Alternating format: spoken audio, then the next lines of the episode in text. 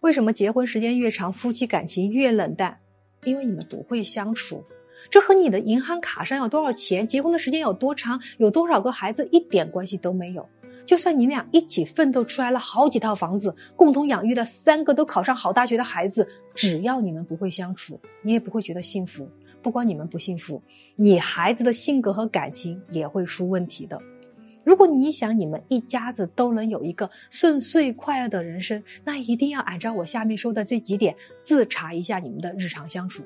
这不仅是我做了二十多年婚姻咨询总结出来的，还是很多心理学家通过各种实验研究出来的最容易伤害两性关系的暴力沟通模式。第一种，一方认为一直在给，一方认为我不需要。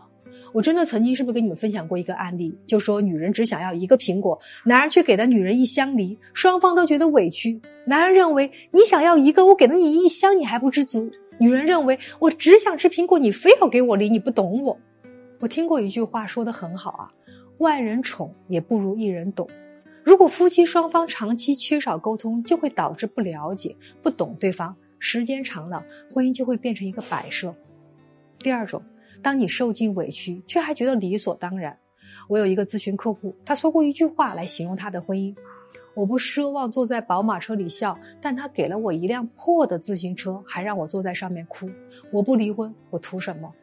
婚姻出现这样的问题，往往反映出感情关系的不对等，一方无下限的妥协，一方不满足的侵犯。